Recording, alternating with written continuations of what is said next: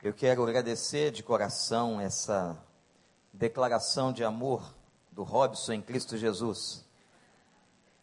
E dizer aos irmãos que saudade tem a ver com amor. E esse amor que nos une em Cristo, este amor que nos faz sentirmos saudades uns dos outros. E tenho certeza, não importa onde eu estiver, qualquer momento, eu tenho sempre clamado a Deus pela vida da igreja, por vocês, para que Deus possa continuar dando graça a todos nós, para que Deus possa nos abençoar. Nosso Deus é um Deus que se importa. Ele se importa, a gente, com as coisas mais simples. Com as pessoas que nós menos imaginamos que Ele possa se importar, Ele se importa. Ele visita as casas mais longes. Ele vai dentro das famílias mais diferentes. E Ele sabe tudo o que está acontecendo. Ele conhece cada coração. Ele conhece a história de todos nós. Nós não ficamos escondidos nem um momento sequer dos olhos do Senhor. O Senhor sabe por que, que você está aqui hoje. Ele conhece a tua história, ele conhece a tua estrutura. Jeremias disse que desde o ventre da mãe dele, ele sabe e ele sabia que Deus havia tecido a sua vida nos mínimos detalhes. E eu quero dizer a você nesta noite, em nome de Jesus, que o Senhor Deus que está aqui hoje, Ele conhece você na íntegra. E Ele visita os lugares mais longínquos. E aqui na multidão a gente se perde. A gente se perde, às vezes a gente perde a identidade, a gente passa a ser o povo de Deus. E talvez você pense assim, mas no meio de tanta gente, como é que eu sentado no meu banco, na minha cadeira, lá no fundo do templo, ele pode se importar comigo e saber exatamente o que aconteceu hoje de tarde? Ele sabe. Ele sabe o que aconteceu nas portas da sua casa. Ele conhece o teu coração e sabe por que, que você está aqui. E mais, gente, o fato que ele sabia que você estaria aqui, ele colocou uma mensagem no meu coração. Porque ele também sabia que eu ia pregar esta noite. E nós cremos que tudo está debaixo da soberania, da autoridade, do poder de Deus. Você crê assim? E Deus marcou um encontro com uma família muito simples, muito pequena.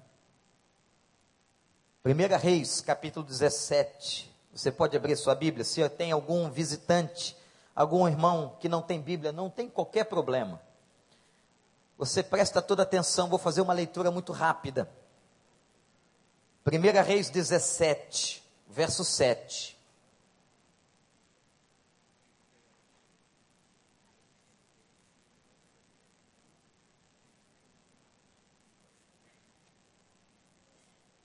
Algum tempo depois, 1 Reis 17, verso 7. O riacho secou-se por falta de chuva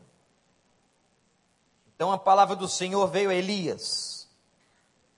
Vá imediatamente para a cidade Serepta de Sidom e fique por lá. Fique por lá. Ordenei uma viúva daquele lugar que lhe forneça comida. E ele foi. Quando chegou à porta da cidade, encontrou uma viúva que estava colhendo gravetos. Ele a chamou e perguntou: Pode me trazer um pouco de água numa jarra para eu beber? Enquanto ela ia buscar água, ele gritou: Por favor, traga também um pedaço de pão.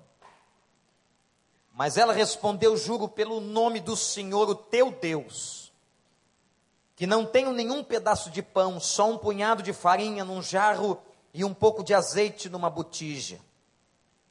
Estou colhendo um dos gravetos para levar para casa preparar uma refeição para mim, para o meu filho, para que a comamos e depois morramos. Elias, porém, lhe disse: Não tenha medo, vá para casa e faça o que disse, mas primeiro faça um pequeno bolo com o que você tem e traga para mim. E depois faça algo para você e para o seu filho. Pois assim diz o Senhor, o Deus de Israel: a farinha na vasilha não se acabará, e o azeite na botija não se secará, até o dia em que o Senhor fizer chover sobre a terra. Ela foi e fez conforme Elias lhe dissera, e aconteceu que a comida durou muito tempo para Elias, para a mulher e sua família. Pois a farinha na vasilha não se acabou e o azeite na botija não secou, conforme a palavra do Senhor proferida por Elias. Algum tempo depois, o filho da mulher, dona da casa, ficou doente. Foi piorando e finalmente parou de respirar. E a mulher reclamou a Elias que foi que eu te fiz, homem de Deus? Vieste para lembrar-me do meu pecado e matar o meu filho? Dei-me o seu filho, respondeu Elias. Ele o apanhou nos braços dela, levou para o quarto de cima, onde estava hospedado, e pôs na cama. Então clamou o Senhor: Ó oh, Senhor meu Deus, trouxeste também desgraça sobre esta viúva, com quem estou hospedado, fazendo morrer seu filho. Então ele se deitou sobre o menino três vezes e clamou o Senhor: Ó oh, Senhor meu Deus, faze voltar a vida a este menino. O Senhor ouviu o clamor de Elias e a vida voltou ao menino e ele viveu. Então Elias levou o menino para baixo, entregou a mãe e disse: Veja, teu filho está vivo. Então a mulher disse: Elias, agora sei que tu és um homem de Deus e que a palavra do Senhor, vinda da tua boca, é a verdade. Que o Espírito de Deus nos abençoe. Recentemente ouvi uma das mais lindas reflexões desse texto sobre Elias, mas não é sobre ele que eu quero falar. Eu quero caminhar num outro viés, numa outra vertente nesse texto. Quando Deus mandou Elias encontrar aquela casa, aquela família, aquela mulher texto diz que Deus mandou Elias a Serepta. Elias, vai a Serepta. Já conversei com uma mulher que vai te receber e vai te abençoar. Elias obedeceu à voz de Deus, assim como nós temos que fazer, gente. Todas as vezes que nós ouvirmos a voz de Deus, nós temos que obedecer. Elias obedeceu e foi para a cidade de Serepta e ele chega àquela cidade e ele encontra uma mulher que estava catando gravetos na rua. Mas deixa eu te contar que aquele tempo era um tempo difícil. Acabe estava reinando Israel. Israel havia estava cometendo todo tipo de pecado contra Deus, havia tristeza no coração de Deus. Eu quero que você olhe para mim, eu quero dizer uma coisa para você. Se há uma coisa que entristece o coração de Deus é pecado é desobediência. E naquele momento Acabe governava debaixo do pecado, desagradava o coração de Deus. Deus estava triste com aquele contexto, com aquele povo, com aquela gente. E Deus mandou Elias.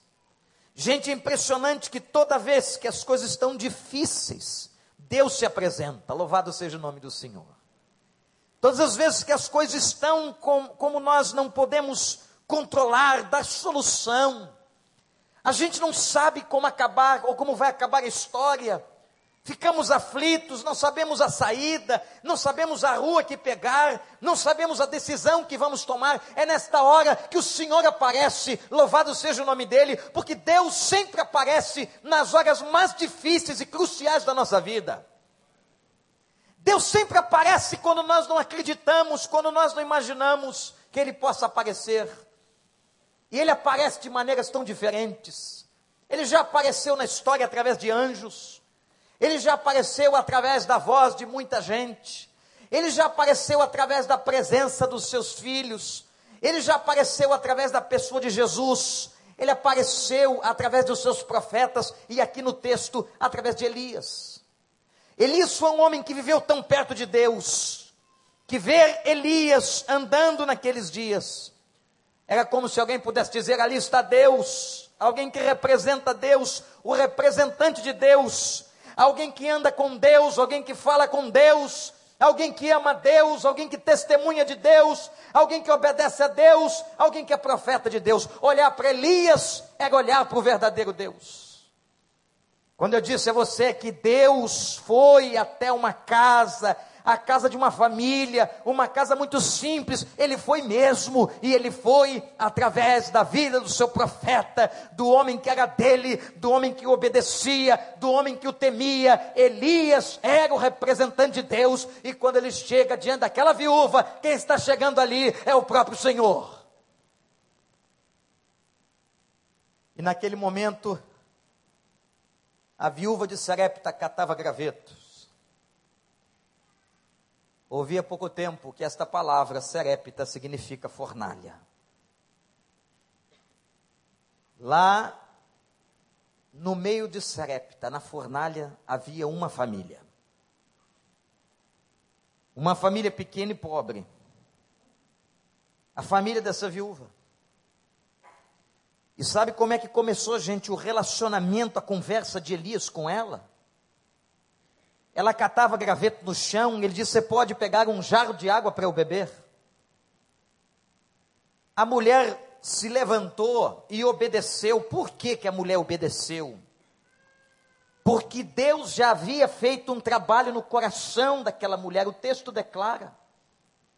Quando Deus manda Elias a Serepta, Deus diz: Vai lá, porque eu já falei com uma mulher que vai te receber aquele bom grado, aquele carinho, aquela atenção da viúva de Serepta com Elias, não era uma coisa apenas do coração de gente, era uma coisa do Senhor. Porque muitas vezes, irmãos e amigos que estão aqui, o nosso coração, coração de gente, coração humano, é coração fraco, é coração que às vezes não estende a mão, é coração que não dá atenção, é coração que às vezes falha, que não ama. Mas no coração da viúva de Serepta havia uma palavra, uma ordem, era Deus trabalhando na vida dela, e Deus havia dito para ela: Você também vai receber um homem, é o meu homem, é um homem importante para mim, é homem da minha linhagem, é homem que está nesta terra cumprindo o meu papel, a minha função é profeta, é Elias. Quando você receber Elias, lhe dê atenção. Então, quando ela está catando graveto e Elias pede água, ela não titubeia, ela se levanta e vai buscar água. E Elias grita: Mulher, diz o texto, mulher, se você trouxer água, me traz um pedaço de pão. Havia fome na terra. O próprio Elias havia avisado Acabe que por causa do pecado do povo, e Deus não deixa pecado passar em branco, guarda isso no seu coração. Deus não deixa nenhum tipo de pecado passar em branco. No, o pecado traz suas consequências, seja ele um pecado mais simples, ou de consequências menores, ou de consequências maiores, mas todo pecado traz consequências.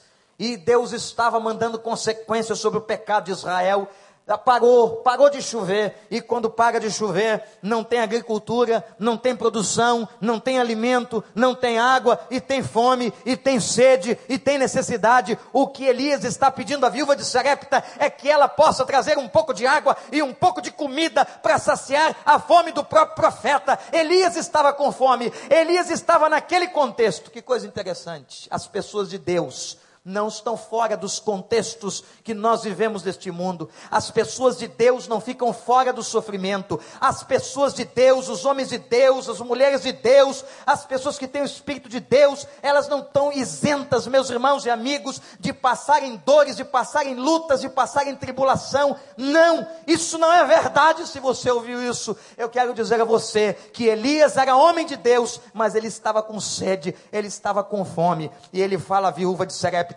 traga um pouco de água e traz um pouco de pão para poder saciar a minha fome. E a mulher olha para eles assim: Elias, em nome do Deus que tu serves, como é que ela sabia? Já havia um encontro acontecido entre ela e o Senhor. E agora, quebrado o gelo, a história vai ficar mais interessante porque Deus vai entrar naquela casa através de Elias. Foi através daquela conversa da história dos gravetos, vejam só, gente. Às vezes, através de uma coisa tão simples, de um momento tão simples, tão singular, tão singelo, Deus pode fazer grandes coisas. Deus pode falar profundamente.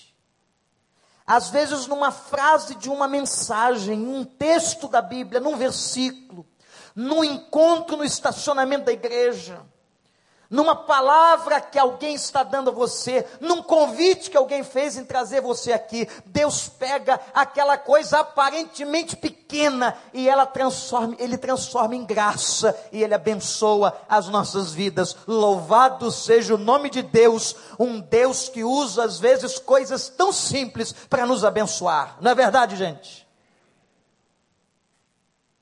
E foi catando graveto quando ele pediu à viúva de Serepta água e um pedaço de pão, ela disse que não tinha. E que agora nós vamos começar a observar a situação daquela família.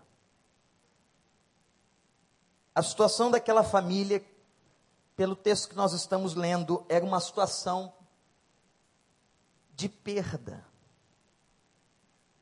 Interessante como o texto vai se identificando com a gente. Aquela mulher havia perdido seu marido e uma viúva naquela época sofria muito. Ela não tinha de onde tirar o seu sustento. Havia uma série de situações de preconceito, de dor. E aquela mulher havia perdido seu marido, havia perda naquela casa. Mas não era só ela que sofria. O seu filho perdeu seu pai. Aquele homem, marido daquela mulher, era o pai do seu filho. Havia perda ali. Eu fico pensando, gente, quando nós olhamos para esse texto e começamos a nos identificar com o texto, eu quero que você agora olhe para dentro da sua própria casa e quantas perdas Quantas coisas se perderam dentro daquela casa, quantas coisas foram se perdendo ao longo do tempo. Quantas coisas você perdeu, quantas mulheres viúvas de maridos vivos, quantos maridos viúvos de mulheres vivas, quantos filhos órfãos de pais vivos, perda a perda que se estabeleceu na sua casa, a perda que entra pelas portas e pelas janelas da casa da gente. A situação daquela mulher e do filho daquela mulher era uma situação absolutamente difícil. Havia abalo emocional, havia tristeza. Não há nada mais difícil para o psiquismo de um ser humano do que a perda, do que o luto, e como foi difícil para aquela mulher que agora estava diante do homem de Deus, e dela e do seu filho. Mas não era só perda que marcava o contexto e a realidade daquela casa. Havia necessidade, gente. Faltava sustento. Havia necessidade, havia fome. A mulher faz uma declaração. Quando Elias pede um pedaço de pão, ela diz: Eu não tenho pão na minha casa. Eu só tenho um bocado de farinha e um pouco de azeite. Eu não tenho mais nada nem para mim nem para o meu filho. Mas eu quero mostrar para você no texto o que, que é pior. Eu quero mostrar para você, meu irmão, minha irmã, meu amigo, o que, que é pior do que a perda e do que a necessidade. Eu quero mostrar para você na palavra de Deus o que, que pode ser mais difícil para um homem, para uma mulher o que, que pode ser mais difícil do que perder, do que sentir luto e do que ter necessidade de pão na sua casa? Há uma coisa pior que está aqui, que configura, que caracteriza aquela família. Aquela família de duas pessoas, uma mulher viúva e um menino. Era exatamente o fato de que aquela mulher não tinha mais qualquer perspectiva. Aqui está o grande problema. O maior problema, o pior problema, o problema mais grave do que a necessidade na casa de uma pessoa, na casa de uma família. O problema mais grave do que perder dentro de uma família É uma família, é uma pessoa, é um homem, uma mulher, um filho, uma filha não terem mais perspectivas. E ele e ela vai dizer uma coisa terrível para Elias. Ela vai dizer o seguinte: estou colhendo gravetos. Eu vou fazer alguma coisa com aquela farinha, com aquele azeite. Nós vamos comer e nós vamos morrer.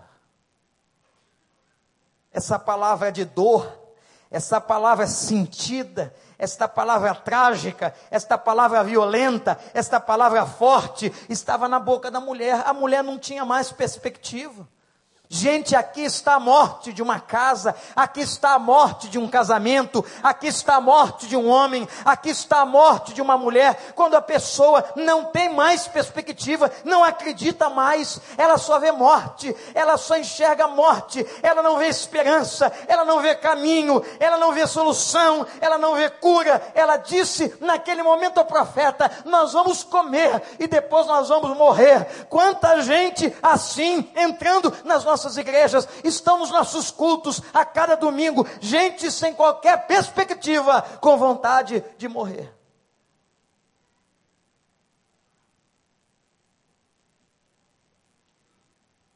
Encontrei uma mulher nos Estados Unidos que havia tentado aconselhar, mas eles se separaram poucos dias depois do casamento até hoje, ela sente o luto, porque no casamento rompido não importa quem rompeu, o luto é dos dois. Não importa quem morreu, o luto é dos dois. Aliás, não é só dos dois, o luto é dos filhos. E quando eu vi aquela mulher, tão abatida, cheia de dores. O pior que eu vi no coração dela foi que ela não tinha mais perspectiva. Ela assistiu cultos de cabeça baixa, olhando para o chão. Talvez aqui a gente esteja a imagem mais triste, mais doída, mais chocante numa casa, na vida de uma família, de uma pessoa. Quando ela disse para Elias: Nós vamos comer e depois nós vamos morrer. Nós vamos começar mais um congresso de família. A gente tem falado tanto. Por quê? Porque nós precisamos. Nós precisamos todo dia. É como se nós o tempo inteiro clamando a Deus, precisássemos de uma corda que nos salvasse, de uma corda que nos levantasse, de uma corda que nos fizesse respirar. Nós precisamos. E o Espírito Santo de Deus vai usando esses momentos para mostrar para nós o quanto de dor, o quanto de feridas expostas e abertas Todos nós trazemos aqui. Quantas palavras já te machucaram? Talvez um pai, uma mãe, que até mortos possam estar, mas as lembranças, as feridas, as mazelas, as mágoas, os machucados, de gente que magoou você, que feriu você, que fez aquela ferida e aquela ferida está ali, como que não curada, mas aberta, e tem ferida, gente que fica aberta nos nossos emocionais, nas nossas emoções por muitos anos. Uma palavra que não é esquecida, uma frase que foi dita. Um pai que violentou emocionalmente um filho. Uma esposa que pisou na autoridade do marido, um homem que não amou, que não conseguiu amar e violentou a mente de uma mulher. Isto fica por muitos anos. E não são os papos, não são apenas congressos ou eventos que vão solucionar isso. Isso precisa de um tratamento profundo do Espírito Santo. É coisa de Deus. É preciso você entrar debaixo da cruz, de você se submeter, de você se humilhar, de você se quebrantar e de você pedir a Deus: Pai, tem misericórdia, porque eu estou vivendo completamente sem qualquer perspectiva. Eu não preciso ser gênio para saber que tem muita ferida aberta dentro deste templo. Que tem muita gente sofrendo. Que tem muitos dos nossos que às vezes não falam, mas estão sangrando por dentro. O segundo momento desse texto é quando aquela mulher vai encontrar Deus. E eu quero mostrar para você que aquela mulher sem perspectiva, toda machucada, ela vai encontrar Deus por uma única razão. Anote isso, porque Deus foi encontrar com ela. É Deus quem manda Elias até a Serepta. É Deus que manda Elias à fornalha. É Deus que manda Elias ter um encontro com aquela viúva. É Deus quem manda Elias hospedar-se naquela casa. É Deus, na verdade, quando nós estamos indo desesperados ao encontro dele, ele, louvado seja o Senhor, já veio ao nosso encontro com o bálsamo do alívio para derramar sobre a nossa cabeça. E a coisa foi tão linda que aquela mulher primeiro recebeu o homem de Deus recebe Elias, obedece a voz. Mas o mais importante desse encontro, desse recebimento, quando ela recebe o profeta em casa, quando ela dá ouvidos à voz de Deus, quando ela vai fazer o que o profeta manda, o mais significativo do texto, o mais importante momento na vida desta viúva de Serepta, foi quando Elias fala para ela que ele precisava comer primeiro. Quando ele pede um pão, e ela diz: Senhor, em nome do Deus que você serve, eu não tenho nada a não ser farinha e azeite. Você acha que Elias ficou com pena da mulher? Tadinha da viúva, não tem nada em casa, eu não posso usurpar o que ela tem na dispensa. Não foi nada disso. Elias voltou-se para a viúva de Serepta, para aquela mulher, e disse assim: Você vai voltar em casa agora e você vai preparar um bolo e vai trazer para mim. Você vai pegar aquela farinha, você vai pegar aquele azeite, a única coisa que você tem na tua casa, e você vai preparar o bolo. Aquele bolo, aquela refeição, aquele ato, aquilo mudou a história da viúva de Serepta. Por quê? Porque era um momento em que aquela mulher, gente, ela estava entregando a única coisa que ela tinha. E é isso que Deus espera de nós. Deus só pode começar a operar o milagre e abençoar quando nós estamos ali entregando a nossa última gota.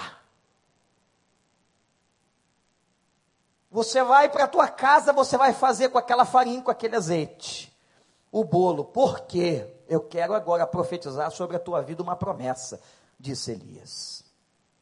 A farinha não se acabará e o azeite não secará. Louvado seja Deus. Repete isso comigo: a farinha não se acabará, o azeite não secará. De novo, igreja, a farinha não se acabará, e o azeite não secará. Louvado seja o Senhor, e que isso seja verdade na minha e na sua casa que a farinha não acabe, que o azeite não acabe, que o Senhor continue multiplicando aquilo que é pouco. Às vezes o que você tem é muito pouco. É um pouco, só tem um pouquinho de esperança, só tem um fio de meada, só tem uma luzinha no fim do túnel. Entrega a Ele, entrega a Ele agora, neste momento, na presença do Senhor. Entrega a tua farinha e o teu azeite. E foi neste momento que ela renunciou ao invés de fazer o bolo para ela, ela fez o bolo para o profeta. Quando ela entregou, Deus então lhe deu sustento, abençoou a sua casa, abençoou sua dispensa, multiplicou a farinha, multiplicou o azeite e veio graça sobre aquela família. Deus seja louvado. Naquela casa,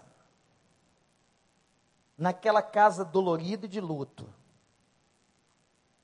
naquela casa que houve um encontro com o Senhor.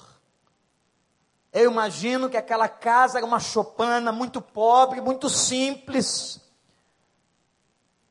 de chão batido, de palhoça no teto, se é que havia, e lá dentro a família com a mulher e o menino. Agora dentro daquela casa porque aquela mulher fez o bolo. Atenção, aconteceram dois milagres. O primeiro foi o milagre da cozinha. E o segundo foi o milagre do quarto. Que interessante. Que visão que o Senhor nos dá agora. Na cozinha, no lugar do sustento, olha para cá, igreja. No lugar do sustento, você quer coisa que mais ameaça a nossa vida do que o nosso sustento? Quer coisa que mais deixa um homem desesperado do que sustentar, ter que sustentar a sua casa? Quer ver o que mais ameaça a vida de uma mulher, de uma dona de casa, de ver os seus filhos, o seu marido e as necessidades diante deles? Mas o que Deus está mostrando ali no milagre da cozinha, no milagre em que ele multiplicou a farinha e o azeite, ele está dizendo para você e para mim que quem te sustenta é ele, quem nos sustenta é o Senhor nós não estamos nas mãos dos nossos patrões, louvado seja Deus. Nós não estamos nas mãos do Estado, nós não estamos nas mãos do governo, nós estamos nas mãos do Senhor, do Criador dos céus e da terra, daquele que abriu o mar vermelho, daquele que fez proezas no Velho Testamento, daquele que mandou Jesus, daquele que sustentou seus discípulos, daquele que está com a sua igreja. Nós estamos nas mãos de Deus. O milagre da cozinha é o milagre do sustento. E Deus dizendo para a viúva de Serepta: Eu sustento você. Não é esse bocado de azeite, não é esse bocado de farinha. Não tenha medo. E foi essa palavra que Deus disse: Não tenha medo. Repete isso comigo: Não tenha medo. De novo, não tenha medo. De novo, de novo. Mais uma vez, igreja. Eu não preciso ter medo quando Deus está comigo. Eu não preciso ter medo de nada quando o Senhor me sustenta. O Senhor nos sustenta. O primeiro milagre da viúva de Serepta foi o milagre da cozinha. Em que Deus abençoa a dispensa. Mas interessante que na casa que tem um milagre também pode ter crise. Ouvi essa frase recentemente, alguns de nós, do pastor Hernandes Dias Lopes. Numa casa que tem milagre também tem tragédia. Numa casa que tem milagre também tem dor. Numa casa que experimentou o milagre da cozinha,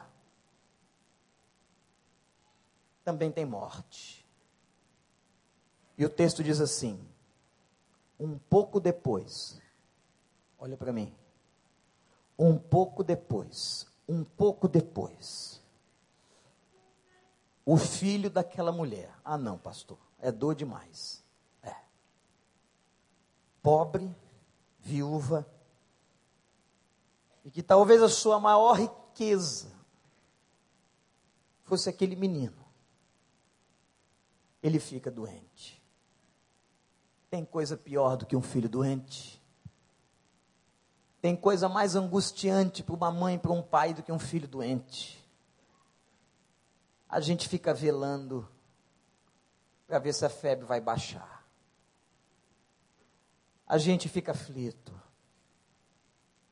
Quantas das nossas mães, quantas, sentindo dor, porque seus filhos estão sofrendo. Mas pior é que o menino que adoece morre. Na casa que acabara de acontecer o um milagre, agora tem uma tragédia. Como é que nós temos necessidade de ficar perto dele? Porque milagre, gente. Milagre não assegura a fé de ninguém, eu já preguei isso tantas vezes aqui. Se milagre assegurasse a fé das pessoas, Israel não construiu um bezerro de ouro depois de ver o mar vermelho ser aberto e o povo passar com o pé seco.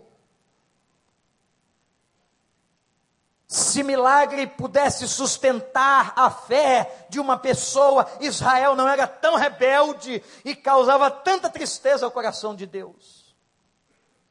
Se milagre sustentasse a nossa vida, nós não seríamos tão infiéis, porque quanto Deus já fez na sua vida, quantos, quantos milagres, quantas bênçãos, quantas provisões, quantas vezes Ele já colocou a mão sobre você, e você e eu, quantas vezes também desconfiamos dEle, quantas vezes a gente fica incrédulo, o coração fica duro, na é verdade, gente.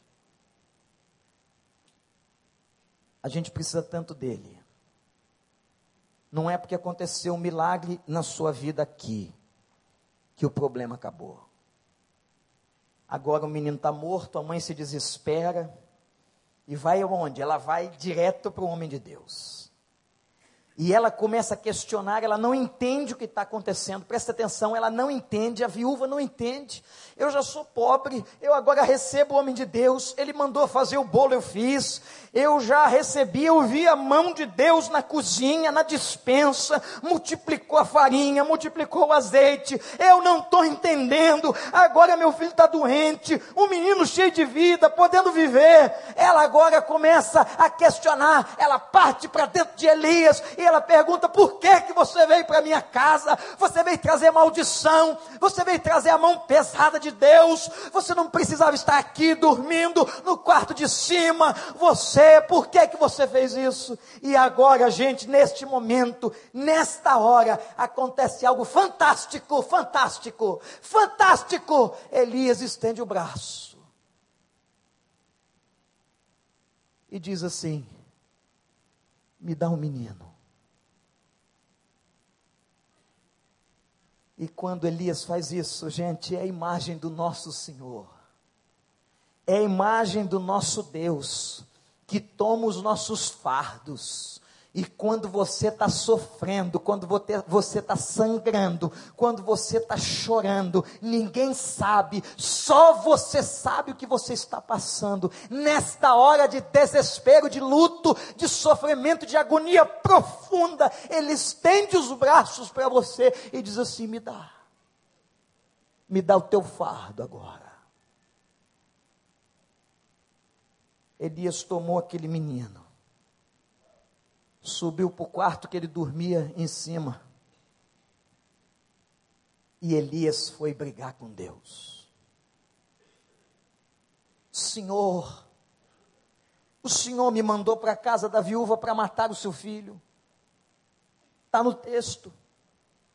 O Senhor mandou que eu viesse aqui, o Senhor me trouxe para Serepta, eu vi a tua graça na cozinha, agora o filho da mulher está morto, e Elias faz uma oração, gente, que ninguém havia feito ainda, lá no Velho Testamento, ele diz, Senhor, ressuscita este menino,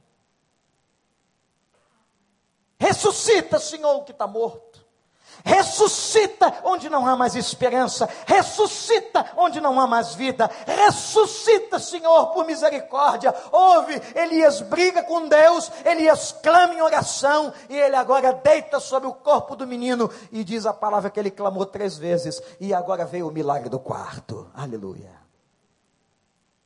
O milagre do quarto. Não era o milagre da provisão. O milagre da cozinha foi o milagre da provisão. O milagre do quarto foi o milagre da intimidade. E eu quero dizer a vocês nesta noite, meus irmãos, que Deus pode fazer o milagre do quarto. Que Deus não faz apenas o milagre da cozinha, mas Ele faz o milagre do quarto, o milagre da intimidade, porque o nosso quarto é o nosso espaço. Talvez nesse mundo inteiro de Deus, o nosso quarto é a nossa particularidade, é o nosso momento, é o lugar que nós somos mais nós mesmos, onde eu sou eu, eu estou ali, o meu quarto é a minha intimidade, é a minha entranha na presença de Deus, e o Senhor entra no nosso quarto e diz assim: me dá o teu sofrimento, me dá a tua dor, me dá a tua morte, me dá o teu luto, me dá o que está atormentando a tua casa, me dá aqui que eu posso dar jeito, eu posso transformar, e o Senhor da glória pode trazer ressurreição onde está morto, louvado seja o nome dEle.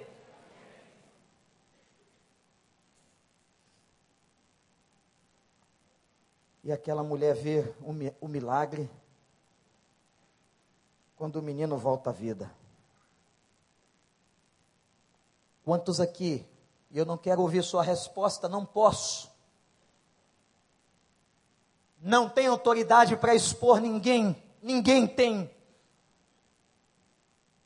Mas quantos estão aqui precisando do milagre do quarto?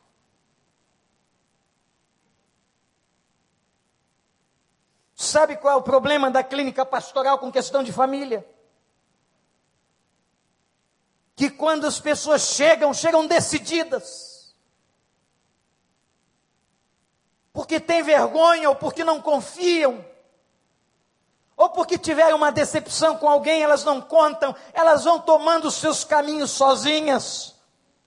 Elas vão chorando sozinhas e às vezes anos e anos a fio. Quando elas chegam na clínica pastoral, elas comunicam: Pastor, nós estamos nos divorciando e agora é instantâneo.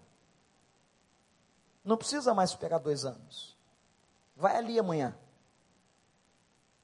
Vai ali. E você sai do cartório com papel. Não é isso, doutora Gentili? E você sai de lá. Quanta gente precisando que o milagre aconteça no quarto. A igreja não sabe. Os pastores não sabem. Mas você sabe. E ele sabe. É suficiente. Quanta gente que não tem mais vida sexual. Falta milagre no quarto. Casais que estão vivendo no pecado, porque não, não convivem mais com a sexualidade que Deus os autorizou no casamento, no matrimônio, no voto do altar. O milagre do quarto restaura a intimidade que já acabou. Tem casais que são mais estranhos um ao outro do que pessoas da rua. A cumplicidade nunca mais aconteceu. Não há companheirismo e não há amizade. E sabe qual é a questão? Todos nós sabemos que todos nós não queremos isso. Você quer isso para você? Eu sei que não. O que a gente está precisando é que Deus faça milagre no quarto. É que Deus faça, gente, e opere alguma coisa tão profunda que mude as estruturas que Ele invada a nossa intimidade, que Ele modifique, que Ele restaure a cumplicidade, a amizade, a intimidade, a sexualidade saudável no casamento, o milagre do quarto. Talvez você esteja pensando, pastor, o que, que eu tenho que fazer? Só tem que fazer uma coisa. Você tem que fazer um bolo. Você tem que ir para a cozinha preparar um bolo. Mas entendo o que eu estou dizendo, eu estou usando uma figura de linguagem para dizer para você que você tem que entregar tudo. E uma pessoa só entrega tudo se tiver quebrantamento. Se não tiver quebrantamento, não entrega. O quebrantamento é fundamental, a humilhação na presença do Senhor. A viúva só recebeu o menino vivo porque ela se quebrantou. Você não vai receber o menino vivo se você não se quebrantar. Você não vai ver o milagre da cozinha nem do quarto se você não clamar. E ela termina a história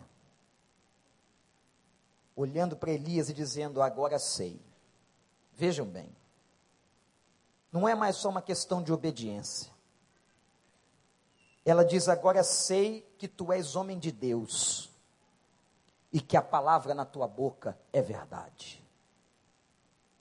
Sabe o que aconteceu com ela aqui, gente? Ela experimentou o Senhor. Agora sei, agora experimentei, agora é vivo na minha vida. O milagre da cozinha o milagre do quarto, mas você tem que entregar o bolo. Eu vejo a imagem de Deus aqui, com uma imagem de Elias de braços estendidos, dizendo para aquela viúva de Serepta: me dá a tua fornalha, me dá o teu problema, me entrega o teu menino morto, que o Senhor vai agir. Abaixa a tua cabeça.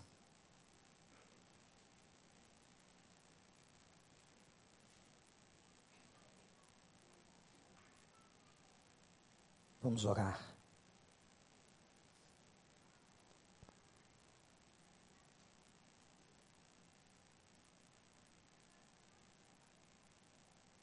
Não adianta você vir ao culto, você tem que entrar na presença dele. Quanta gente vem ao culto, mas não entra na presença de Deus. Você crê que Deus falou com você? Então fala com Ele. Diz para ele que você também está precisando do milagre do quarto. Diz para ele que você está precisando do milagre na dispensa. A coisa está tão quebrada. Para você, filho, para você, marido, para você, mulher, está tão quebrada. Que está tudo morto. Mas o Senhor pode trazer vida você tem que fazer o bolo. Você tem que fazer o bolo. Você tem que tomar essa decisão hoje de fazer esse bolo. Entregar tudo. Entregar até dizendo para ele assim: Senhor, eu não aguento mais. Entrega isso. que você veja o Senhor nesta noite com os braços estendidos como de Elias, dizendo para você: passa um menino para mim. Eu sei que você não está aguentando mais. Passa para mim um menino morto. E eu creio que Deus pode, pode operar.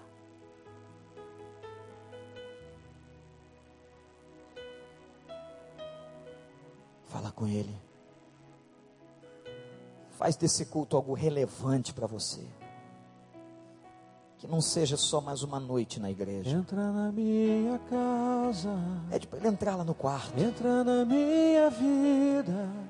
Mexe com minha estrutura. Pede para ele mexer com a estrutura. Sara todas as feridas. Tem que sarar tanta coisa. Me ensina a ter santidade Quero amar somente a Ti, porque o Senhor é o meu bem maior.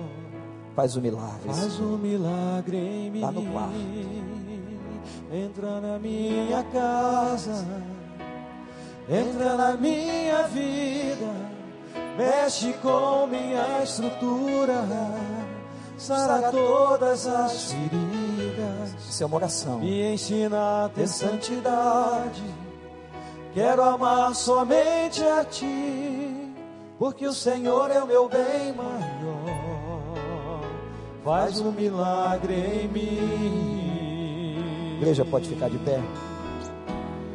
Ninguém se movimente aqui, porque o Espírito do Santo do Senhor está agindo em nós e entre nós. Que esse seja o momento de entrega, de abertura, seja o momento onde todos nós estamos fazendo o bolo para o Senhor. Nós vamos entregar a Ele agora, Ele está com as mãos estendidas, tudo que está morto, nosso pânico, nosso desespero, as coisas que só acontecem lá no quarto e só você sabe, ninguém sabe. Deus pode fazer o milagre do quarto. Cante essa canção. E quem está com desespero, querendo entregar o bolo para o Senhor hoje, eu quero clamar. Os pastores vão orar por você. Eu vou chamar você que vem aqui na frente. Esse ato é importante. Que você está dizendo: Eu quero, eu preciso entregar meu bolo ao Senhor. Você não vai confessar nada, porque só Ele a gente confessa. Mas esse gesto é tão importante para você mesmo. Se o Senhor falou contigo, se o Deus está tocando sua vida, se você tem um bolo para entregar hoje, o desespero, a dor, Ele está aqui com o braço estendido. Eu quero chamar você para vir aqui enquanto a gente canta. Vamos cantar, irmãos. Pode vir. Aqui ninguém vai reparar se você veio. Como Só o Senhor. quero subir. Vem entregar o bolo. o mais alto que eu puder. Vem entregar o bolo. Só pra te ver, Renúncia. olhar para ti O choro, a dor. Pode vir. Tem gente doída, vem. Eu preciso de ti. Tem mulher doída. Deus está falando contigo. Vem. Eu preciso de Não fica com vergonha, não, porque aqui é a casa dele. É casa de oração. Tem homem doído. Vem. Tem filho doído. Vem. Vem entregar o morto. Vem entregar teu morto no braço dele. Entra na minha casa, entra na minha vida, mexe com minha estrutura, todas as feridas. Quem tem ferida, vem. Me ensina a ter santidade. Quem tem perdas, vem. Somente a ti. Vem. Porque o Senhor é o meu bem maior. Faz um milagre. Quem está pensando em morrer, vem. Entra na minha casa. Vem entregar pro Senhor. Entra na minha vida. Vem. Mexe com minha estrutura. Aleluia. Sara todas as feridas. É como quebrar cadeias. Ensina a ter santidade.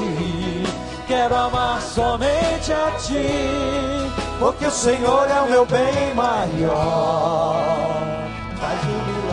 Um. Antes da gente continuar, Rods, eu quero dizer uma coisa para vocês aqui, um sentimento espiritual meu. Esse momento é tão sério, tão forte, que é como se a gente estivesse quebrando cadeias de ferro. Mas eu quero declarar a esta igreja que se nós não colocarmos isto para fora diante dele, nós não vamos receber o filho vivo. Eu sei que você está aí dizendo, mas se olharem para mim, o que é que Fulano vai dizer? Ninguém tem que dizer nada, porque tem muita gente que está com a vida tão ferida quanto você. E na presença de Deus, a gente só pode estender os braços e entregar o bolo. Pode vir. Eu sei que tem gente neste lugar que o Senhor está chamando. Sai, quebra essa cadeia agora. Marido, mulher, casal, filho, e vem, porque essa é uma decisão. Não é simples caminhar aqui na frente, é uma decisão para Deus e não a um pastor ou a uma igreja. Vem e Deus vai te dar o filho vivo. Vamos continuar cantando em adoração, que o Espírito do Senhor está trabalhando entre nós. Vamos lá, igreja, essa canção tão linda. de um homem que recebeu Jesus no seu quarto. Como Zaqueu, Pode vir. quero subir. Os machucados, só vem os machucados que querem entregar. Que puder. Isso, isso. Glória a Deus, pode vir. Pode vir, graças a Deus. É isso aí. Esse é o caminho. Tua atenção para mim. Eu preciso de ti. Oh, Senhor, preciso. Diz pra ele, eu preciso. Eu preciso de ti, ó Pai. Eu sou. Sou pequeno demais. Me dá tua Oh Deus, derrama paz. Largo tudo pra te seguir. Vamos gritar isso, igreja, como Elias gritou. Vamos lá, no quarto. No quarto, Senhor. Graças a Deus. Entra na minha vida. Graças a Deus. Vem. Mexe com minha estrutura. Vem, Senhor, vem entrar no quarto. Todas as feridas. Vem, Senhor. Me ensina a ter santidade. Quero amar somente a ti. Porque o Senhor é meu bem maior.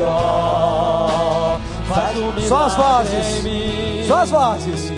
Entra na minha casa. Levante a mão, Senhor, assim, ó. Entra na minha Clama. vida. Clama. Mexe com minha estrutura. Isso. Sara todas as feridas. Ensina Me santidade. santidade. Ensina. Quero amar somente a ti. Porque o Senhor é meu bem maior. Faz o milagre em mim.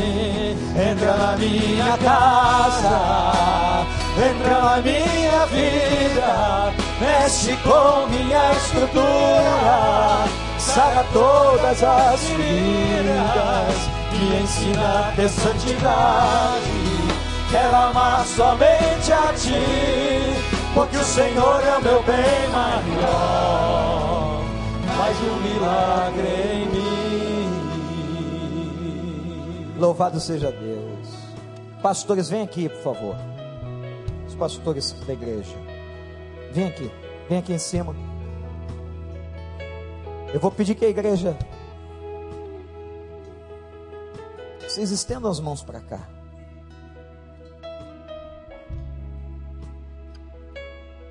Deus vai enxugar dos teus olhos as lágrimas, irmão. O sofrimento pode durar uma noite, mas a alegria vem de manhã.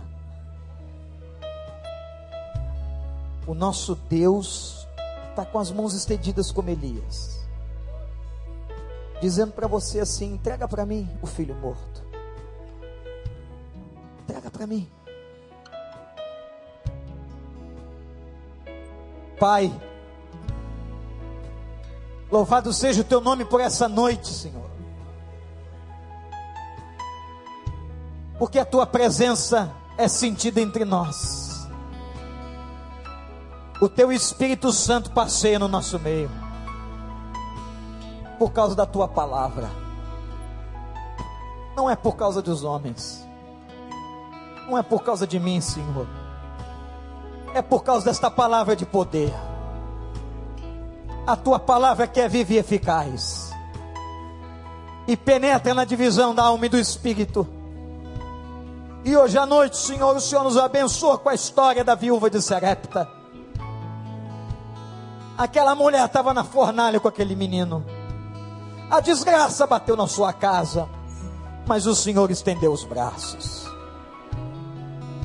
Ó oh Deus, tem tanta gente aqui chorando, sofrendo. Tanta gente machucada e dolorida como aquele casal que hoje à tarde me ligou em pranto, Senhor. Visita em nome de Jesus aquela casa. O Senhor vai lá agora, Senhor. Consola aquela mulher. Consola essas pessoas que estão aqui, ó Deus, joga um guento nas feridas. Que haja alívio nessa noite. Que haja paz nessa noite. Ó oh Deus, talvez hajam coisas que não vão ser resolvidas hoje, mas o Senhor vai dar certeza a eles que o Senhor está nesse negócio, que o Senhor está agindo na vida e na casa deles, que o Senhor ama e vai aos rincões mais distantes e entra na casa das viúvas, dos meninos pobres, das pessoas feridas. O Senhor entra na nossa casa e, ó Deus, faz o milagre do quarto. Faz o milagre do quarto, Senhor. Devolve para nós o filho vivo. Ó Pai, tem tanta gente aqui, só o Senhor sabe o que, que eles estão passando. Eu te suplico em nome de Jesus. Derrama graça. Dá um mover do teu espírito para essa igreja, Senhor. Pai, nós precisamos muito que o Senhor haja nas famílias da igreja. Nós precisamos muito que o Senhor use esse congresso, use esse púlpito, use a vida do pastor Estevão. Pai, que haja quebrantamento, que haja entrega, que nós possamos fazer os nossos bolos e dar tudo que a gente tem esperando a tua graça. Pai, entra e faz o milagre do quarto. Que agora o Senhor dê um abraço nessas pessoas, que o Senhor as console e que elas possam escutar o que a viúva de Serepta escutou. Não tenham medo. Não tenham medo. Porque eu estou com a tua vida. Eu sou o teu Deus.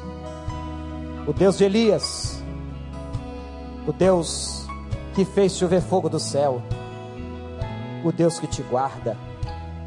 O Deus que te ama. Em nome de Jesus.